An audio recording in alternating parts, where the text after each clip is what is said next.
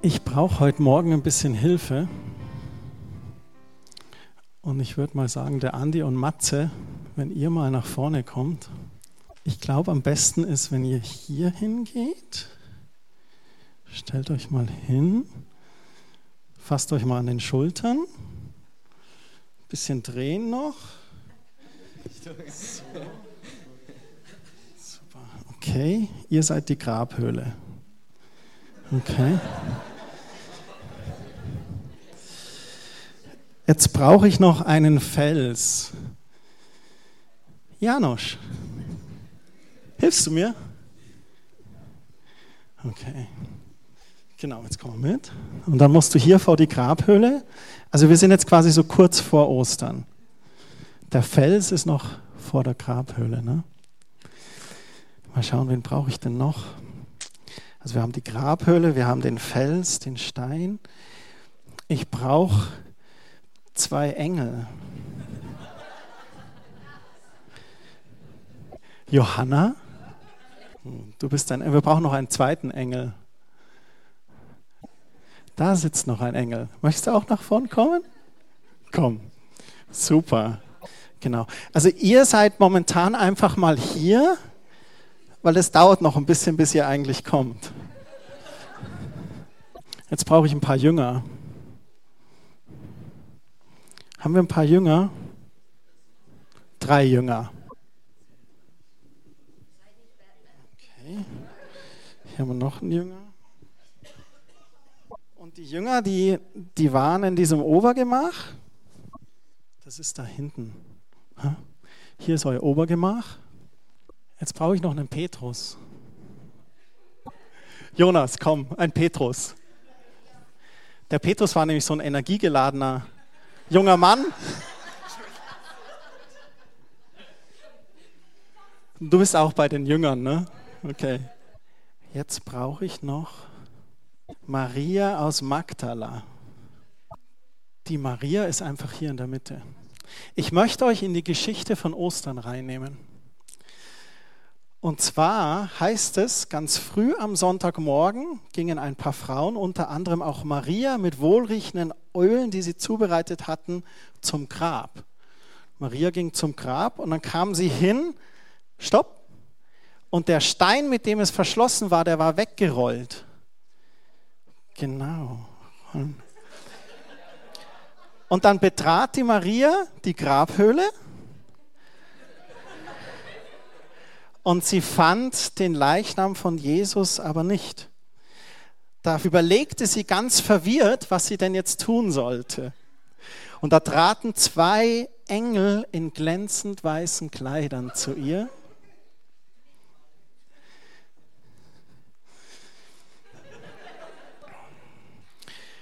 Maria erschrak und wagte nicht, die beiden anzusehen. Da fragten sie die beiden, warum suchst du den Lebenden bei den Toten? Er ist nicht hier, er ist auferstanden. Denkt doch daran, was er euch in Galiläa gesagt hat. Der Menschensohn muss den gottlosen Menschen ausgeliefert werden. Sie werden ihm kreuzigen und am dritten Tage wird er von den Toten auferstehen. Da erinnerten sich die Frauen und auch Maria an diese Worte Jesu. Und die Engel gingen wieder Ihr macht das super. Da liefen die Frauen in die Stadt zurück, um den elf Jüngern und den anderen Freunden Jesu zu berichten, was sie erlebt hatten. Eine der Frauen war eben Maria aus Magdala, die Johanna war dabei, auch Maria, die Mutter von Jakobus und noch etliche andere. Und sie erzählte den Jüngern, was sie gesehen hatte. Der Stein ist weggerollt, Jesus ist auferstanden. Aber die Jünger hielten ihren Bericht für leeres Gerede und glaubten den Frauen kein Wort. Okay, hier, hier möchte ich kurz eine Klammer aufmachen. Liebe Männer, streicht euch diese Bibelstelle ganz rot an. Klammer zu. Die Frauen dürfen es auch anstreichen, ja. Doch der Petrus, der sprang auf einmal auf und lief zum Grab. Und als er hineinschaute, da fand er außer den Leinentüchern nichts. Verwundert ging er in die Stadt zurück. Und dann waren die Jünger beisammen und noch während sie redeten und berichten, da stand Jesus plötzlich mitten im Kreis der Jünger. Das heißt, Jesus kam einfach rein und stand unter euch. Und da ich niemand für würdig befunden hätte, heute Jesus zu spielen, möchte ich, dass wir uns das einfach vorstellen. So, die Jünger sind da, Jesus stand da und dann sagt er, Friede sei mit euch, begrüßte er sie. Und die Jünger erschraken furchtbar. Sie dachten, ein Geist stünde vor ihnen. Und da fragte Jesus, warum habt ihr Angst? Wieso zweifelt ihr denn daran, dass ich es bin? Seht doch die Wunden an meinen Händen und Füßen, ich bin es wirklich. Hier fasst mich an und überzeugt euch, dass ich kein Geist bin. Geister sind doch nicht aus Fleisch und Blut. Und Jesus stand bei den Jüngern und er zeigte ihnen die Wundmale. Und wir kennen die Geschichte, geht auch noch weiter. Thomas war nicht dabei und später erschien er nochmal den Jüngern, wo Thomas dabei war. Und dann, vor lauter Freude, konnten sie es immer noch nicht fassen, dass Jesus vor ihnen stand. Auf einmal begriffen sie, Jesus ist auferstanden. Und endlich fragte sie Jesus, habt ihr etwas zu essen hier? Und sie brachten Jesus ein Stück Fisch, den er vor ihren Augen aß. Und dann erklärte er ihnen die Worte der Heiligen Schrift und er sagte zum Schluss, es steht doch geschrieben, der Messias muss leiden und sterben und er wird am dritten Tag von den Toten auferstehen. Und alle Völker sollen diese Botschaft hören. Gott wird jedem, der zu ihm umkehrt, die Schuld vergeben. Und das soll zuerst in Jerusalem verkündet werden und noch weiter hinaus. Das ist, was am Ostermorgen passiert ist. Und ich danke euch total herzlich. Das habt ihr super gemacht.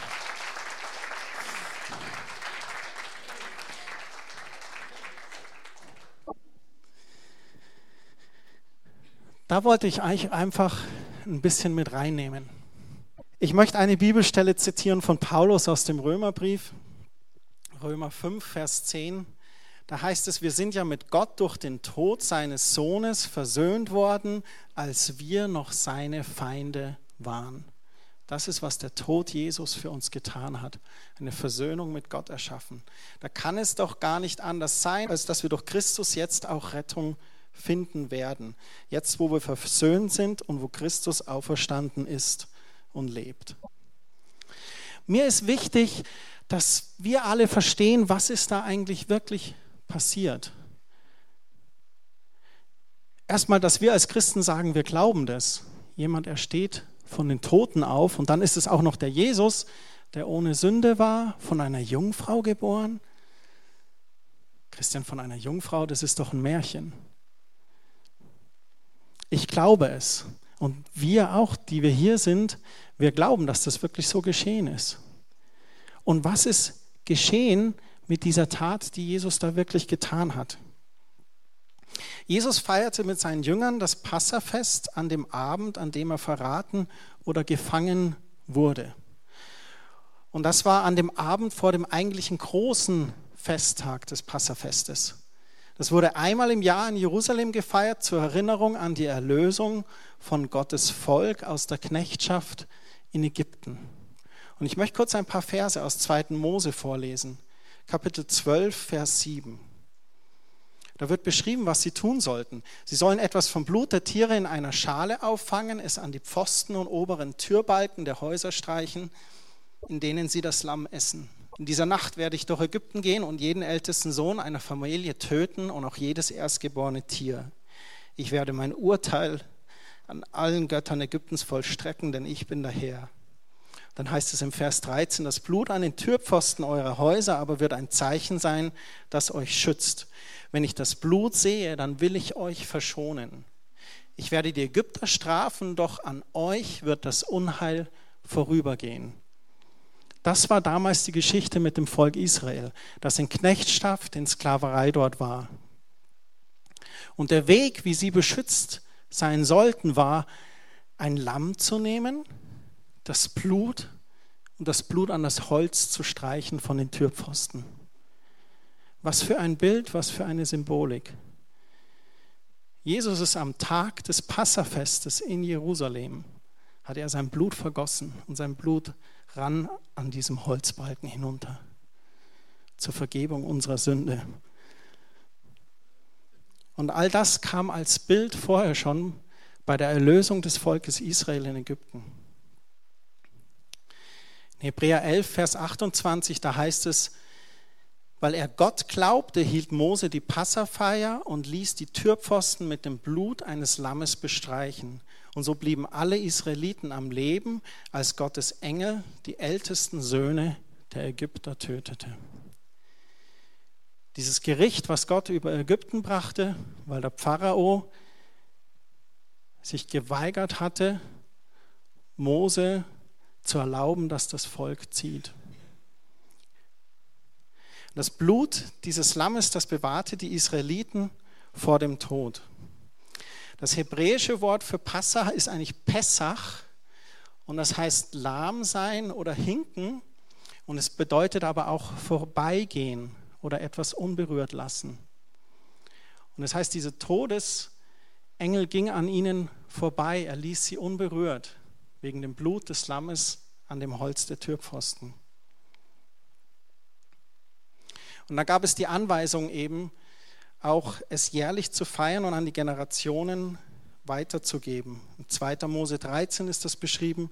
Du sollst deinem Sohne an jedem Tag erklären und sagen, es ist um deswillen, was der Herr an mir getan hat, als ich aus Ägypten zog. Und es soll dir zum Zeichen sein in deiner Hand und zum Denkmal vor deinen Augen, dass des Herrn Gesetz in deinem Munde sei, weil der Herr dich mit mächtiger Hand aus Ägypten geführt hat. Darum sollst du die Ordnung beobachten zur bestimmten Zeit, Jahr für Jahr. Das war die Anweisung an das Volk. Einmal im Jahr sollt ihr dieses Passafest feiern, zur Erinnerung, dass Gott sein Volk erlöst. Es wird auch beschrieben, wie sie es vorbereiten sollten. Es sollte ein einjähriges Lamm sein, ganz ohne Fehler. Es sollte männlich sein. Die Zeit wurde vorgeschrieben in den Abendstunden des 14. Nisan. Das ist diese äh, Zeitrechnung des jüdischen Volkes, der Monat Nisan. Und sie sollten dieses Blut vergießen und die Türpfosten bestreichen. Die Frage, die sich mir immer stellt, ist, dass eigentlich ist es ja total grausam. Ich weiß nicht, ob jemand von euch schon mal den Film Die Passion gesehen hat, die es sehr bildhaft schildert. Wir haben als Familie die letzten drei Abende diese amerikanische Produktion Die Bibel angeschaut. Das waren zehn Teile und wir haben, das ist eine der wenigen, also ja, es gibt, wie soll ich sagen, es gibt einige Produktionen, die halten sich nicht so arg an die Bibel oder ergänzen viel dazu, wie auch der Noah-Film momentan in den Kinos, der viel diskutiert wird. Und diese, was wir da die letzten drei Abende angeschaut haben, ist wirklich sehr nah am Wort.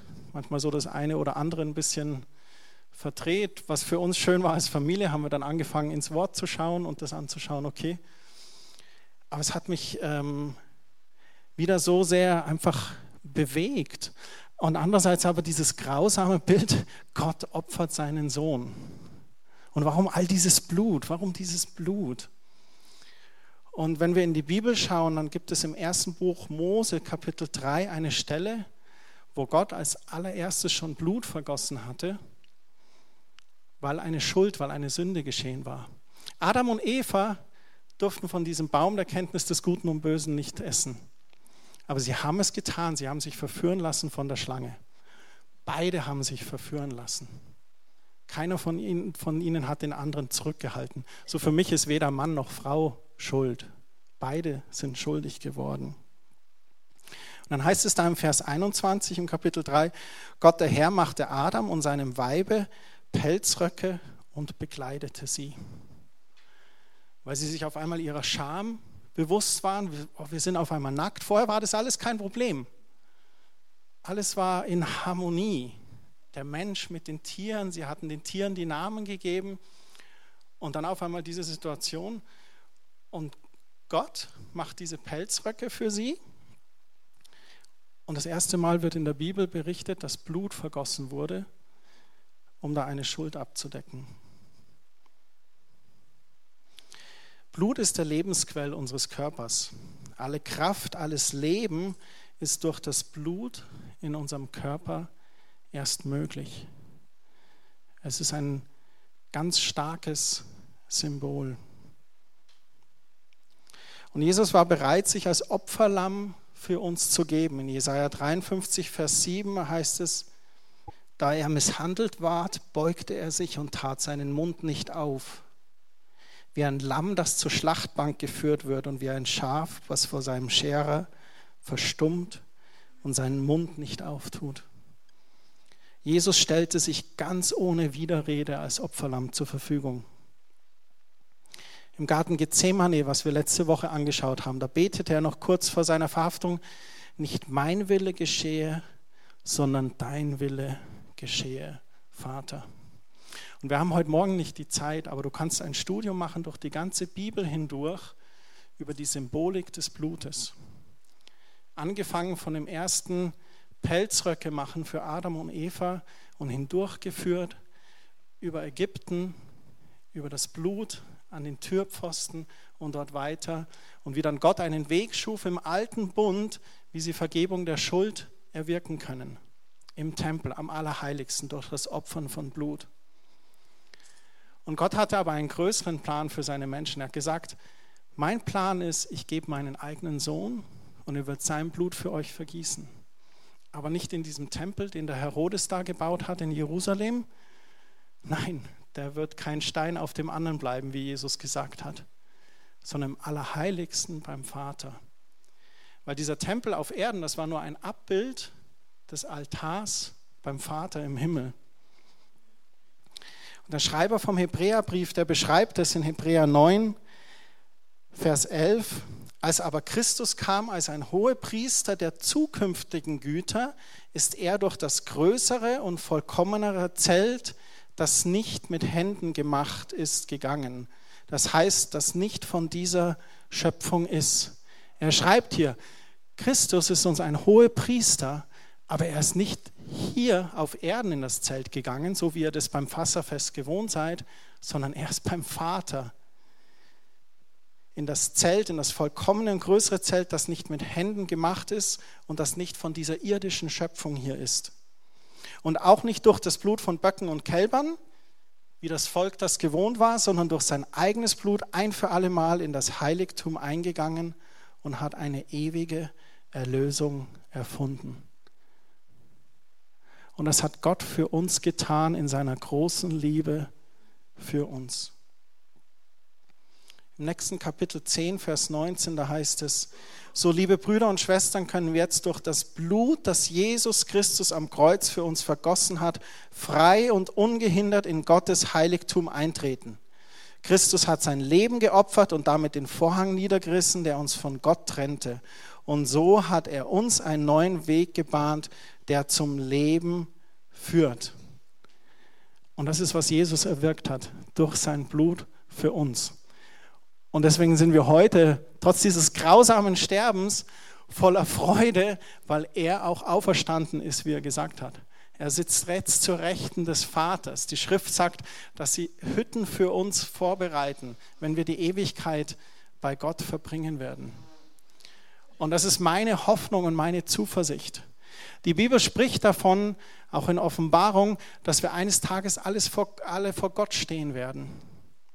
Und die Bibel spricht auch davon, dass die Seinen, die ihm jetzt schon nachfolgen, dass sie vor ihm stehen werden. Und dass wir die eine oder andere Träne vergießen werden, wenn wir sehen, was in unserem Leben, so bin ich der Überzeugung, möglich gewesen wäre, wenn wir wirklich 100 Prozent uns immer ihm hingegeben hätten. Aber wir leben, dank sei Gott, im Zeitalter der Gnade. Diese Gnade ist sehr kostbar. Wir dürfen mit diesem Tod Jesu am Kreuz nicht billig umgehen. Damit meine ich, dass ja, er hat ja eh meine Schuld getragen. Dann ist es ja egal, was am Freitag oder Samstagabend passiert in meinem Leben. Sonntag gehe ich in Gottesdienst und bitte ihn um Vergebung. Das wäre billige Gnade.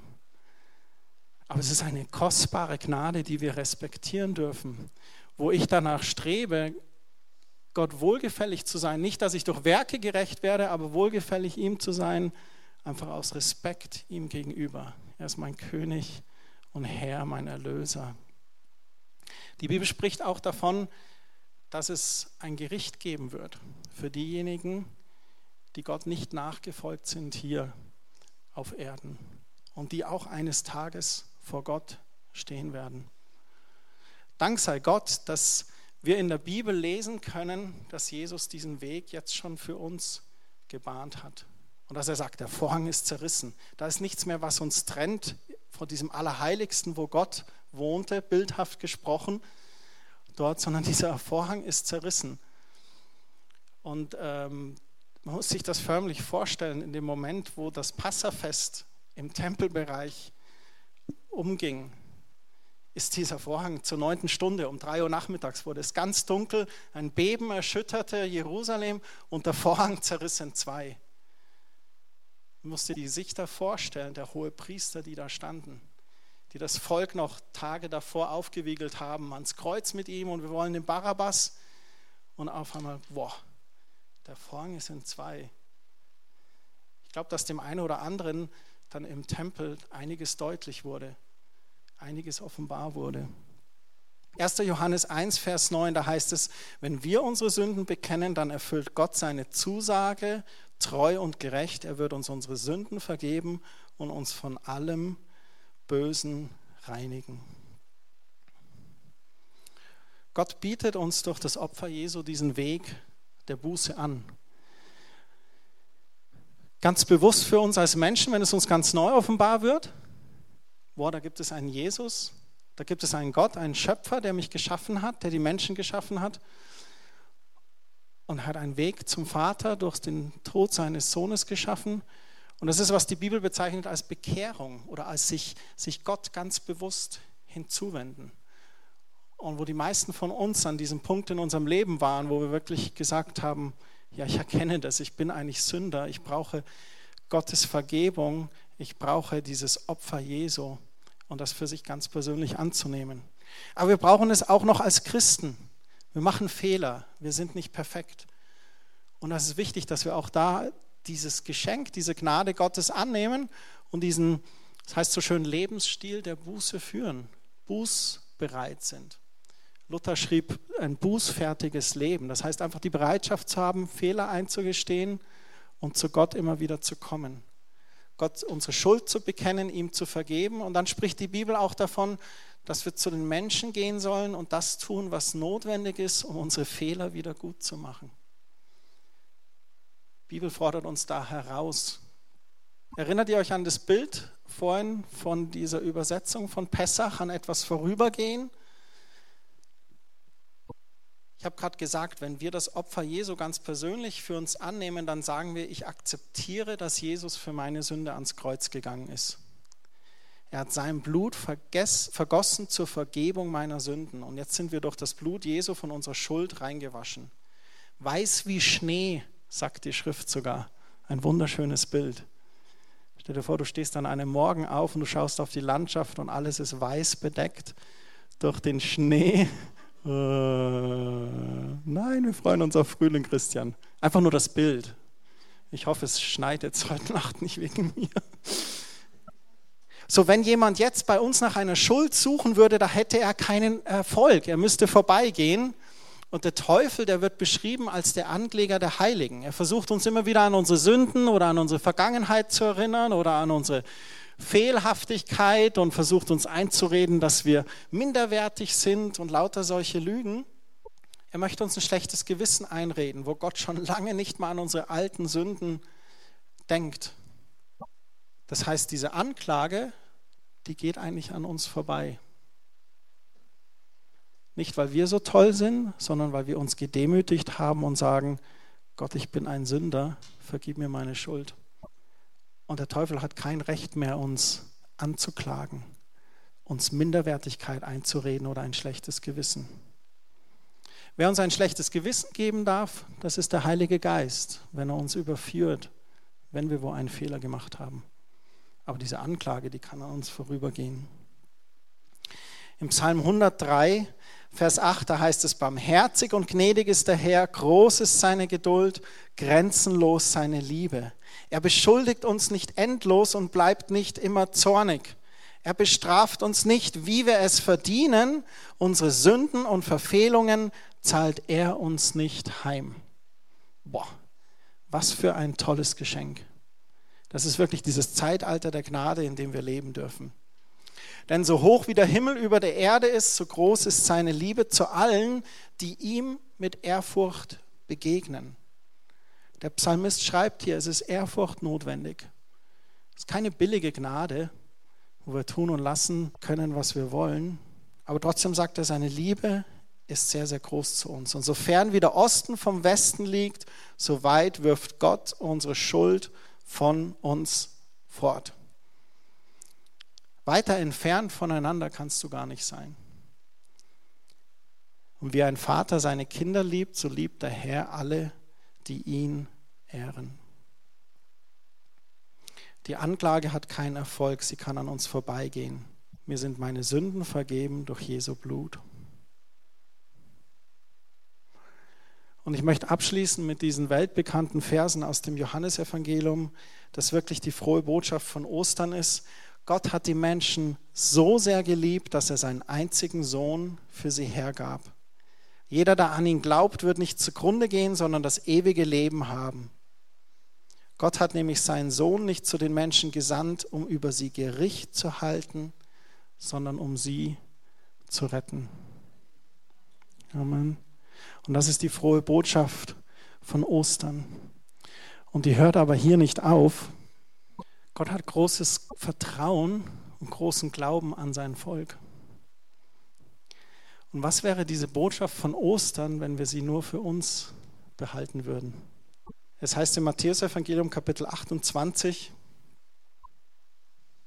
die elf Jünger gingen nach Galiläa auf den Berg, wohin Jesus sie bestellt hatte, und als sie ihn sahen, da warfen sie sich anbetend vor ihm nieder. Etliche aber zweifelten. Jesus trat herzu und redete mit ihnen und sprach, mir ist gegeben alle Macht im Himmel und auf Erden. So geht nun hin und macht zu Jüngern alle Völker, tauft sie auf den Namen des Vaters und des Sohnes und des Heiligen Geistes und lehrt sie alles halten, was ich euch befohlen habe. Und siehe, ich bin bei euch alle Tage bis an das Ende der Weltzeit. Gott gab diesen Auftrag an seine Jünger. Und der Auftrag läuft noch heute. Die Apostelgeschichte wird meiner Meinung nach noch heute geschrieben. Die hat nicht nur 28 Kapitel. Die hat Tausende, Hunderttausende Kapitel. Und Gott möchte Geschichte schreiben mit uns. Er möchte, dass wir diese Osterbotschaft raustragen in die Welt. Und ganz ohne Druck, sondern einfach indem wir unser Christsein leben, indem wir es zeigen durch Liebe an unsere Mitmenschen, indem wir beginnen, wenn jemand leidet, für den vielleicht zu sagen, darf ich für dich beten? Und natürlich auch mit Worten wirklich die Botschaft zu verkünden. Es gibt einen Gott, der dich liebt es gibt einen Gott, der dich geschaffen hat, der seinen Sohn gesandt hat, der gestorben ist und auferstanden ist zur Vergebung deiner Sünden. Und Jesus ist der Weg zum Vater. Jetzt habe ich gesagt, ich bin der Weg, die Wahrheit und das Leben. Und als Ostern für uns Christen ganz, ganz herausfordernd. Ich glaube, wir sind herausgefordert, diese Botschaft rauszutragen. Und das wünsche ich mir für jeden Einzelnen von uns. Und ich schließe mich da total mit rein, in meinem ganz persönlichen Umfeld, wo ich einfach nur der Christian bin. Da das Evangelium weiterzutragen und diese frohe Botschaft weiterzugeben. Wenn einige von euch zurückdenken, vielleicht fünf Jahre zurück, vielleicht zehn Jahre zurück, vielleicht 15 Jahre zurück, wo waren wir da? Wo standen wir da mit Gott? Was hat uns zu Gott gebracht? Und ich schaue einige von euch an und ich hatte die Ehre und Kerstin auch, einige von euch, die im Raum hier sitzen, die durften wir taufen.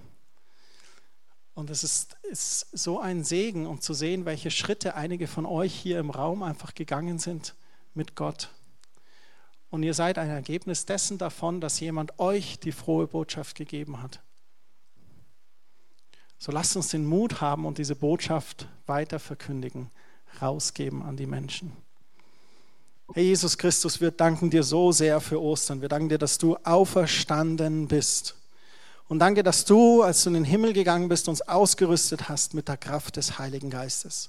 Du sagst, geht hin und machet alle zu Jüngern, tauft sie, lehrt sie.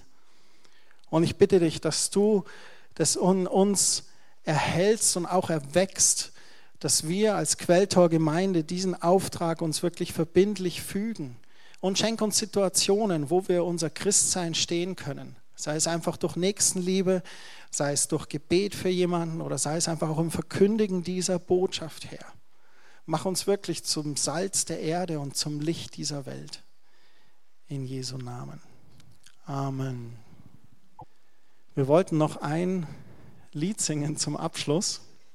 Und zwar ist es ein Gospellied. Ist es okay mit euch? Genau, dann steht doch alle zusammen auf. Der Text ist ganz, ganz einfach. Und ich wünsche euch echt eine gesegnete Osterzeit mit ganz viel Kraft von dem auferstandenen Jesus Christus. Das heißt in der Schrift, derselbe Geist, der Jesus von den Toten auferweckt hat, ist in uns Gläubigen lebendig und wirksam.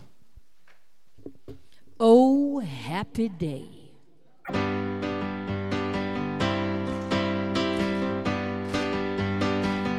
Oh, happy day.